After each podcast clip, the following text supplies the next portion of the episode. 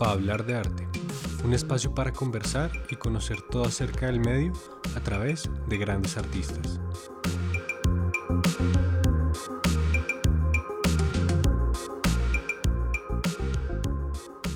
Oli, bienvenidos a otro capítulo de Pa' hablar de arte.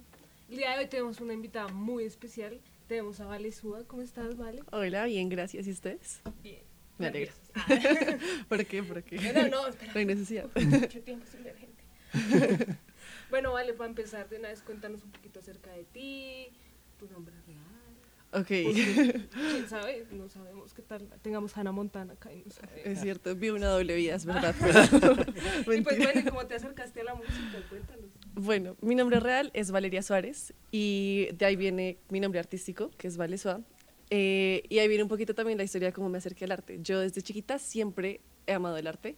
Entonces digamos que estuve como en cosas de teatro, en casa ensamble y cosas así, hasta que llegué a Misi Producciones, que pues es una escuela como de teatro musical. Y ahí estuve desde los 12 años aproximadamente.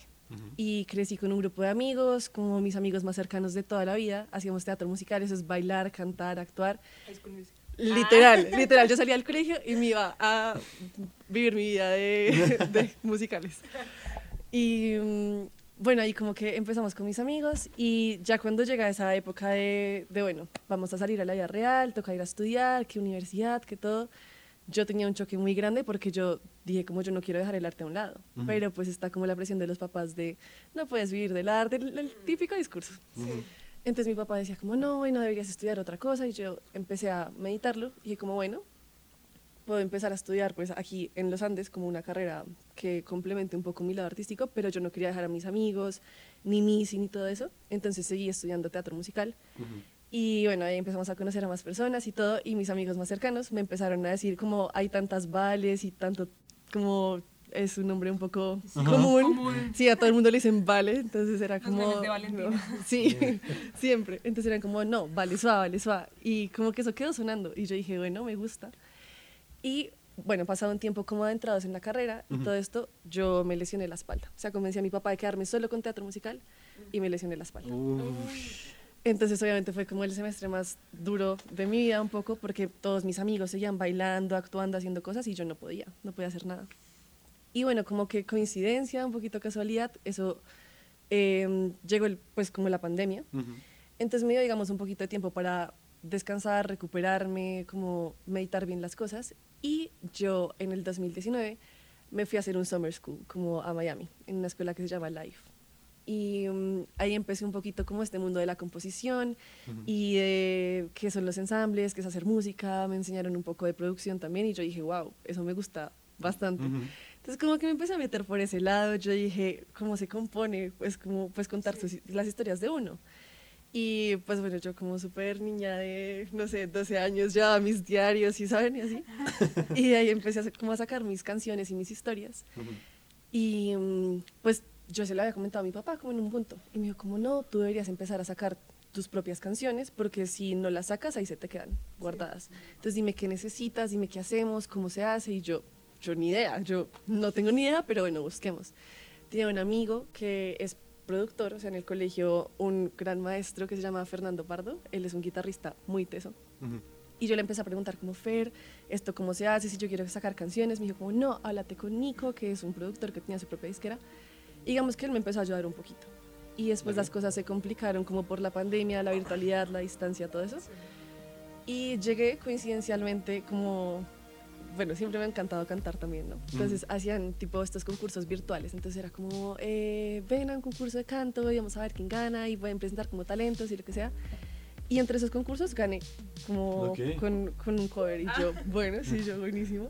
Nos dieron unas clases con una escuela que se llama Escuela Vocal de Colombia. Y ahí conocí a August y a Juan Triana.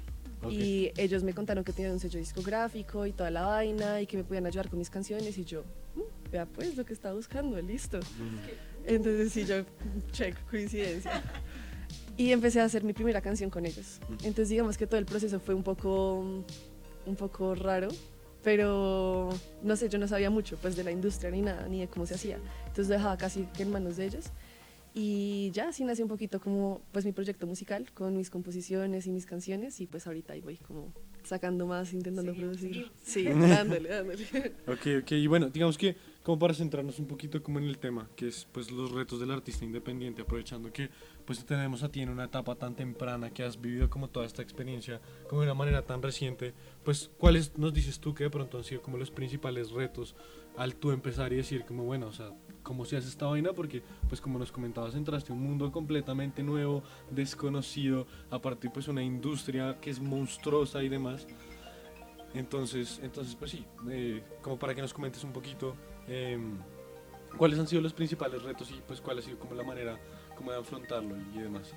Ok, bueno, yo creo que uno de los principales retos sí fue eso de no saber absolutamente nada sobre la industria, porque yo vivía en un mundo que era muy teatro musical, Missy es como un, es un hogar, o sea, realmente tú Mm. llegas allá, te llevan, te traen, te dicen vamos al teatro, les ponemos un bus, les damos todo, o sea, tú no te enteras, tú eres solamente artista y bailas y listo, y es muy chévere y es como toda esa familia.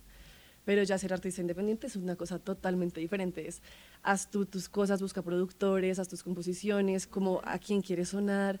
Yo creo que al principio uno de los retos también era que yo no tenía claro cómo hacia dónde quería ir. Yo digo, Ujú. Tenía mis canciones y chévere, como que mi papá me apoyaba y todo esto, pero no tenía como una meta clara de llegada. Yo dije, bueno, quiero sacar mi música, pero de chévere, o sea, después ya, no sé, Mira qué pasa. Sí, mirar qué pasa. Y después dije como, wow, me está gustando esto, como que es chévere el proceso, aprender. Pero sí, yo creo que el, digamos, otro reto es como no haber tenido un equipo y no haber sabido cómo organizarme desde el principio. Si uno no puede hacer todo nunca, uno no sabe hacer todo nunca. no, te vuelves un ocho, o sea, es... Entonces sí, como siento que esos son los principales retos. El conseguir como un buen equipo, como tener claro y planeado el proyecto y, no sé, sí, como una meta clara de a dónde llegar y a dónde ir. Pues digamos que, digamos que siguiendo, siguiendo con, con, todo, con todo este tema de equipo y gestión y bueno, digamos que uno como artista tiene que en el tiempo ir creciendo. No me refiero solo a composiciones, a evolucionar en el sonido, sino también en redes sociales y todo eso. Entonces, como a nivel global, ¿tú cómo has visto o qué elementos crees que has- han sido claves para ir creciendo en el camino?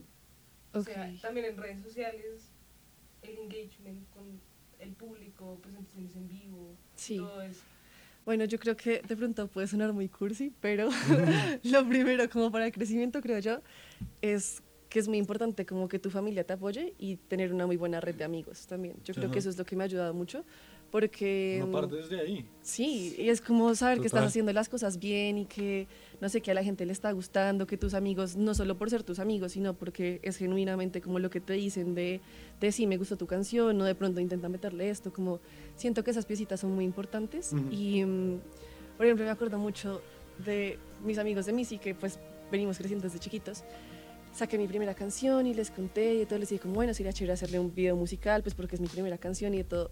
Todos montados en el asunto. Fueron como, vale, obviamente te ayudamos, donde quieres, cuándo hacemos coreografía. Entonces yo dije como, Chévere. sentir ese apoyo Sí, es muy claro. importante porque es una motivación enorme para uno poder seguir y darle ese impulso pues al proyecto. Total. Y aparte uno empieza con los amigos, ¿no? O sea, yo siento que uno empieza como a grabar el video musical con el que tiene la cámara y sabe un poquito de video. A producir, con, entonces de pronto si uno es productor, entonces con el amigo que tiene producción a no sé qué, uno se presenta con el que le consiguió el contacto del bar chiquito, o sea... Y cada vez que uno saca canciones, pues las primeras son los mismos, las mismas personas las que la comparten, las que la difunden, la- o sea, obviamente Son las es... escucharlo. El papá siempre como, ay, lo, lo publicas de estado, te va. Sí, los primeros fans, es verdad. Y aparte, siento que también es súper importante porque uno empezando no tiene presupuesto, realmente es como tú, Total. es un salto al vacío enorme y tú es como, bueno, le voy a apostar a esto y vamos a ver cómo sale. Pero sí, como esa red es súper importante. Y ya después, en cuanto digamos como estas presentaciones y como esos bares y así, yo no había tenido la oportunidad de tener como una presentación en, en vivo como concierto mío sola hasta ahorita en julio. Ujú. Y también fue increíble porque yo digo, bueno, ahorita tengo como dos canciones en plataformas, que digamos que no es mucho comparado pues con la cantidad de gente que tiene como todo su catálogo y todo eso, que es en lo que estamos trabajando para poder sacar. Em, pero digamos, yo dije, bueno, con esas dos canciones, ver mis amigos, familia, como el voz a voz, vendimos, yo, yo por vender como al menos 50 boletas para el concierto y bueno, como que no me cobraran tan duro, lo que fuera. al final terminamos vendiendo 160 boletas. Y yo, o sea, yo impactadísima, obviamente empecé a cantar mis canciones y que la gente cantara mis canciones, como que se las supieran, yo Claro, casi me pongo a llorar, sí. Yo como, como así que la gente se sabe mis canciones. No, claro. Entonces, sí, sí, yo voy como, por favor, voy a llorar un pañuelito. Entonces, sí, sí, siento que eso es indispensable.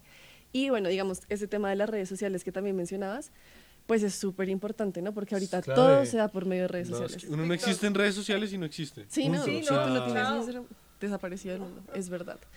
Y digamos que es un poco, como que llega, tengo un dilema ahí, porque es como llega a veces un punto en el que es esclavizante el estar subiendo Todo el historias todo el tiempo, compartiendo. contenido. Sí, exacto. Y eso era algo que yo antes no sabía. Yo era de esas personas que, no sé, como que tenía como por ahí unos 500 seguidores, como mis amigos, mi familia, lo que sea. Yo no subía tantas cosas y después fueron como, no, tú tienes que subir contenido todos los días, como al menos historias, hacer un montón de cosas que yo no tenía pensado antes. Sí. Y como, bueno, pues ya, o sea, ya entrabas en gastos, ya me metí en Sí. esto, hagamos. Y ahí empecé, entonces como todo esto sí de moverse, entonces yo era historias, reels, covers, como que todo eso ayuda un montón. Ujú. Y eso también ayuda como a darse a conocer. Y ya después, bueno, vinieron como más oportunidades después de esa primera canción. Ujú. Entonces, por ejemplo, me presenté en el UR Festival, no sé si sepan qué es. Sí. Entonces, estuve allá, sí, Nice. sí, sí. La primera presentación fue como en noviembre. Y Ok. bueno, algo pasó como en ese evento. Y después volvieron a hacer otro en abril. Y en abril ya fue en el centro de eventos de la autopista norte. Entonces, claro, fue enorme. Yo, qué locura. Yo, aparte, qué pena, porque yo sin saber mucho todavía, como que ya entendía un poquito más, ¿no? Ya había hecho dos canciones y ya tenía más o menos el conocimiento, pero pues tampoco.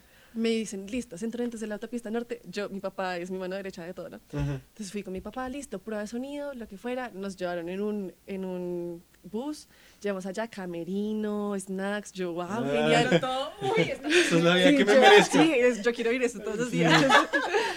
Pero entonces vamos y llegamos. Y lo primero que nos dicen los del sonido y toda la vaina es, bueno, ¿y dónde está su ingeniero de sonido?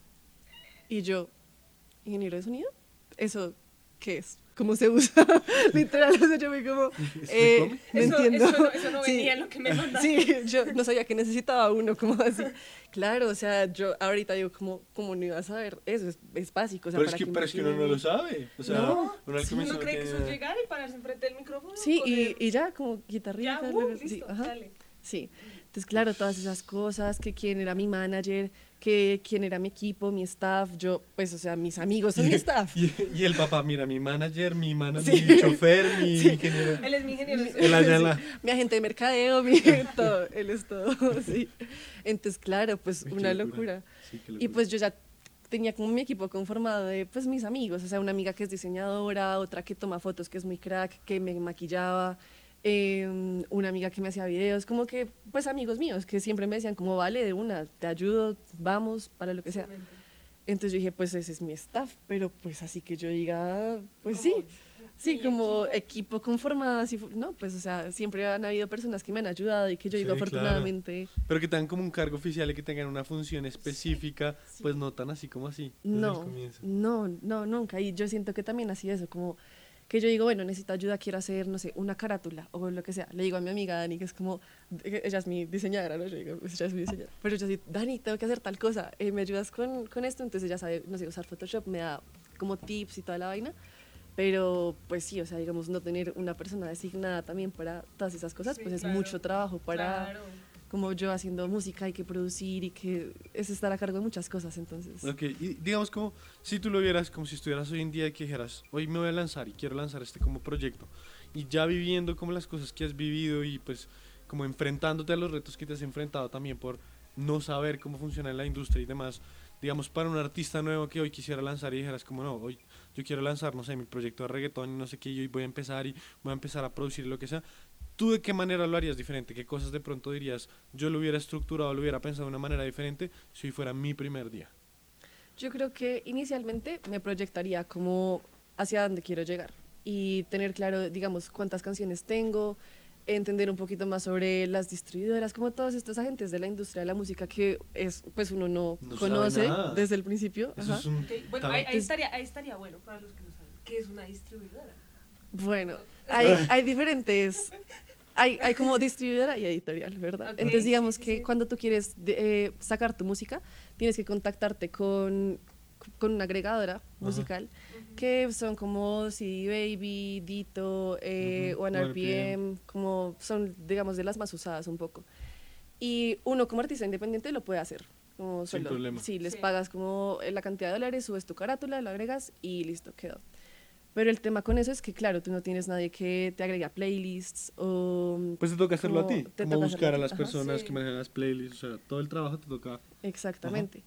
Y también ahí hay claves como, digamos, en la composición, cosas que yo no he hecho, que es como con las editoriales, que recojan las regalías de tus canciones cuando suenen en vivo, cuando suenen en la radio, como esos detalles que uno no es tan consciente al principio, porque de pronto estás con tanta emoción de, sí, va a sacar mi música y ya salió y todo el mundo la puede escuchar, y después es como, wow, espera, pausa. No, total, aparte, Hay o un sea, montón de cosas ahí detrás. No, y digamos, o sea, también está como, pues, o sea, declarar la canción y todo este tema. Y yo creo que al comienzo uno, pues, como no es tan escuchado y demás, uno siente y como que no siente la necesidad de que eso sea como una prioridad tan grande. Pero al momento en donde uno empiece a pegar y ganar y uno diga, no estoy recibiendo nada, pues creo que es importante organizarse uno desde el comienzo y no a las carreras uno estrellado de pronto cuando ya está teniendo algo de ingresos y de pronto pues pierde plata en el camino, pues lo hace muy tarde, pues sí es, es bueno como mirar esas cosas que son como tan tediosas y como que uno no sabe bien, entonces las deja como de fondo sí. y hacerlas desde el comienzo y buscar en un principio, porque a medida que uno las va estudiando se da cuenta que de pronto no es algo tan del otro mundo como uno piensa que es. Al igual que registrar las canciones, ¿no? O sea, uno, yo creo que uno nunca se imagina. Puede que sí, pero uno lo ve por allá, lejos. Que de pronto el día de mañana uno puede pegar, no sé, en TikTok. O que te pueden robar la canción. Uno no se imagina eso, entonces uno como que la plan, la Sí. Registrada. Y eso es muy importante.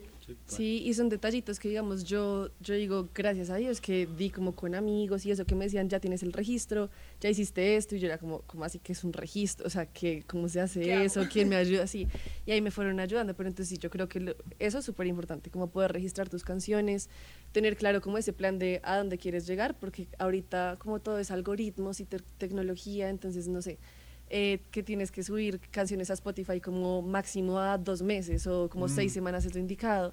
Y son muchas cosas que uno dice, pues tengo que tener todo producido desde antes y todo el contenido para Sí. solamente Y sacar. Mucho tiempo antes. Ajá, y yo pues hablando con como con gente que ya sabe un poquito más y como preguntando, decían, claro, ese es el ese así se debe hacer como el modelo un poquito, tú produces todo, tienes todo listo, vas sacando y a- en paralelo que vas sacando, vas produciendo lo que vas a sacar después, de acuerdo. para no quedarte pues sin cosas y contenido. De hecho, de hecho, incluso hablamos hace poquito con un invitado que tuvimos, eh, Duplat, que ahorita él ya está, pues él ya está tocando en Stereo Picnic, va a tocar ahorita en, en Cordillera y demás.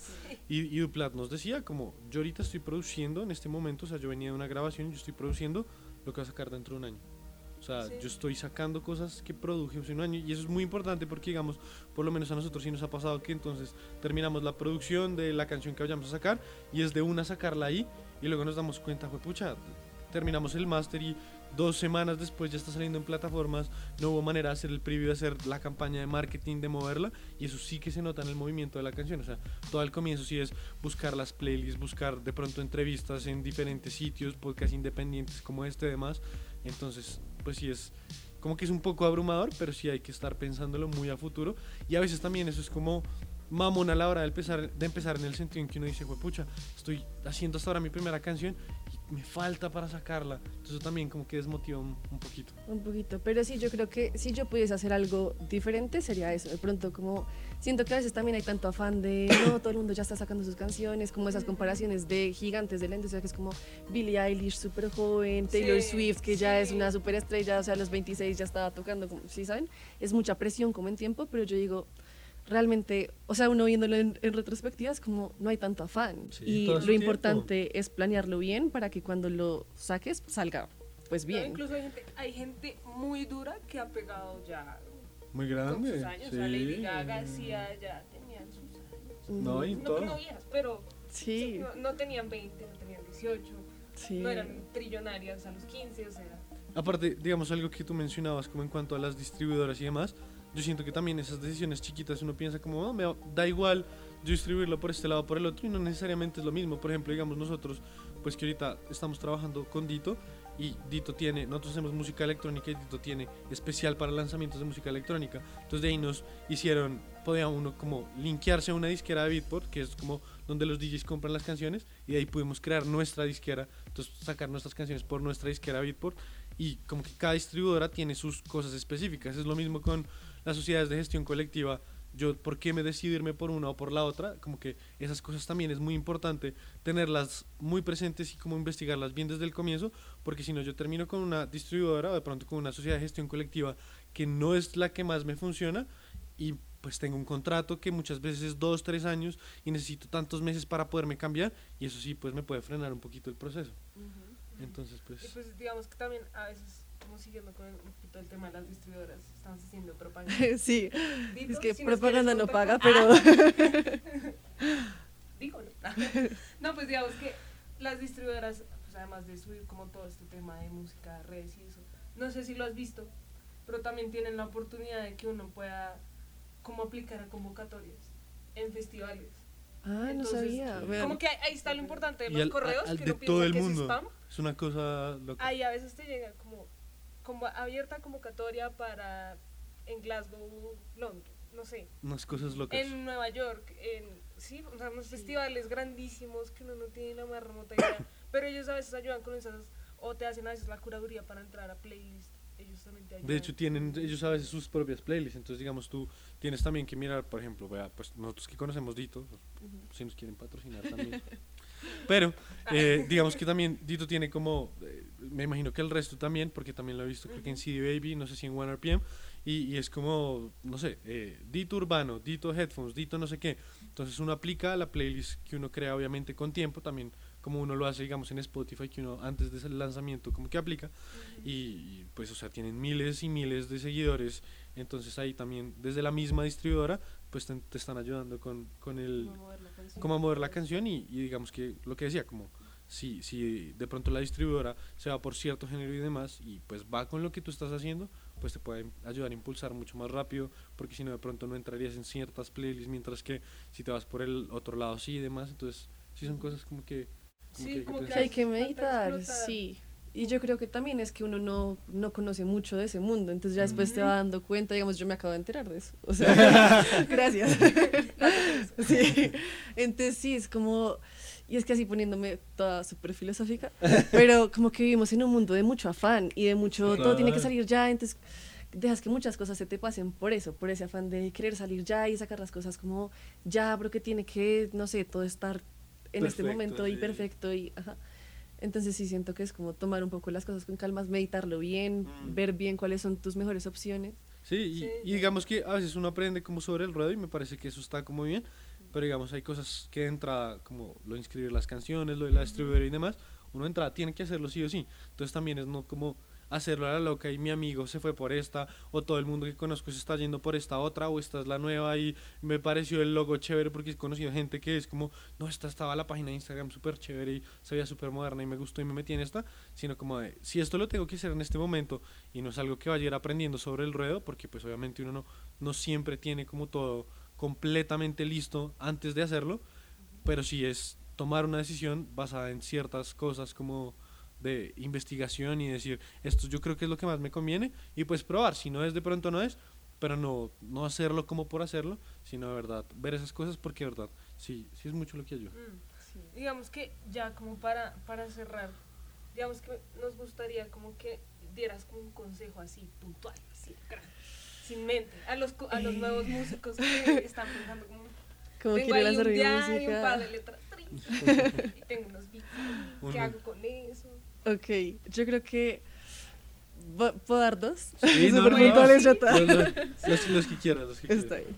Bueno, yo creo que primero es como de pronto no sobrepensar tanto las cosas y porque si tu música como que tiene corazón y tiene mensaje y tiene como ese feeling que es realmente lo que, no sé, mueve cuando Pues es la gente lo escucha, es el centro de todo Sí. realmente. Yo digo, uno se juzga mucho antes, entonces es- mi consejo es como sacar la pena o sacar ese miedo de pronto a no me va a ir bien, nada de eso, sino solamente como lanzarte. Sí, sí, porque pues si hay corazones como lo hay todo. Estoy muy cursi, pero bueno. Y mi segundo consejo sí es como mucho más racional y es esto de la organización. O sea, tener muy claro para dónde quieres ir y cómo a, a dónde quieres llegar y poder, digamos, hacer un plan y conformar un equipo para que te ayuden a llegar a tu meta final. así sea la familia. Sí. Pidan ayuda. No, todo, todo se empieza por ahí, o sea, de verdad que yo siento que esta industria es networking a lo que marca y todo empieza por ahí. Todo Sí. empieza por el amigo del amigo, por el conocido del papá, por el no sé qué. Entonces, pues también qué chévere como en tu caso que puedas tener como ese apoyo que no siempre como que existe, ¿no? Sí, es Entonces, pues bueno, digamos que nada, primero pues que todo, pues agradecerte, gracias por pues estar aquí, por compartirnos tu tiempo para este espacio. Yo creo que este tema era algo, un tema que queríamos como tocar hace mucho tiempo porque pues yo creo que una, una gran mayoría pues de nuestros oyentes y de las personas que nos siguen están metidas dentro de la industria en este mismo papel de artista independiente y como que pues muchas veces es como abrumador ese comienzo, muchas veces uno no tiene tan claras las cosas como pues lo hemos mencionado varias veces con Cata. Eh, afortunadamente ya eso ha cambiado, pero muchas veces uno va a una carrera de música y sale como un gran artista, como un gran intérprete y sale y dice, ¿y ahora qué? ¿Cómo me muevo? sí, ¿Para Sí, dónde ¿qué- voy? ¿Qué hago? Exacto, y, y, pues afortunadamente eh, ya es es de una manera diferente y cada vez hay más elementos donde uno dice, puedo empezar a moverme por acá o por acá, pero pues digamos que, que, que la experiencia como de primera mano de una persona que pues o sea está en las primeras etapas de su carrera y que se ha estrellado de las maneras en que te has estrellado ya pues pasado los retos que ha pasado pues digamos que es muy valioso para todas las personas que nos siguen que muchas pues están en lo mismo Sí. entonces pues sí agradecerte a ti agradecerle pues a nuestros seguidores pues por estar aquí con nosotros A en otro episodio. Así, aquí detrás, eh, a nuestros asistentes, todo el mundo aquí en el estudio y, y pues nada, esto fue otro episodio de Para hablar de arte.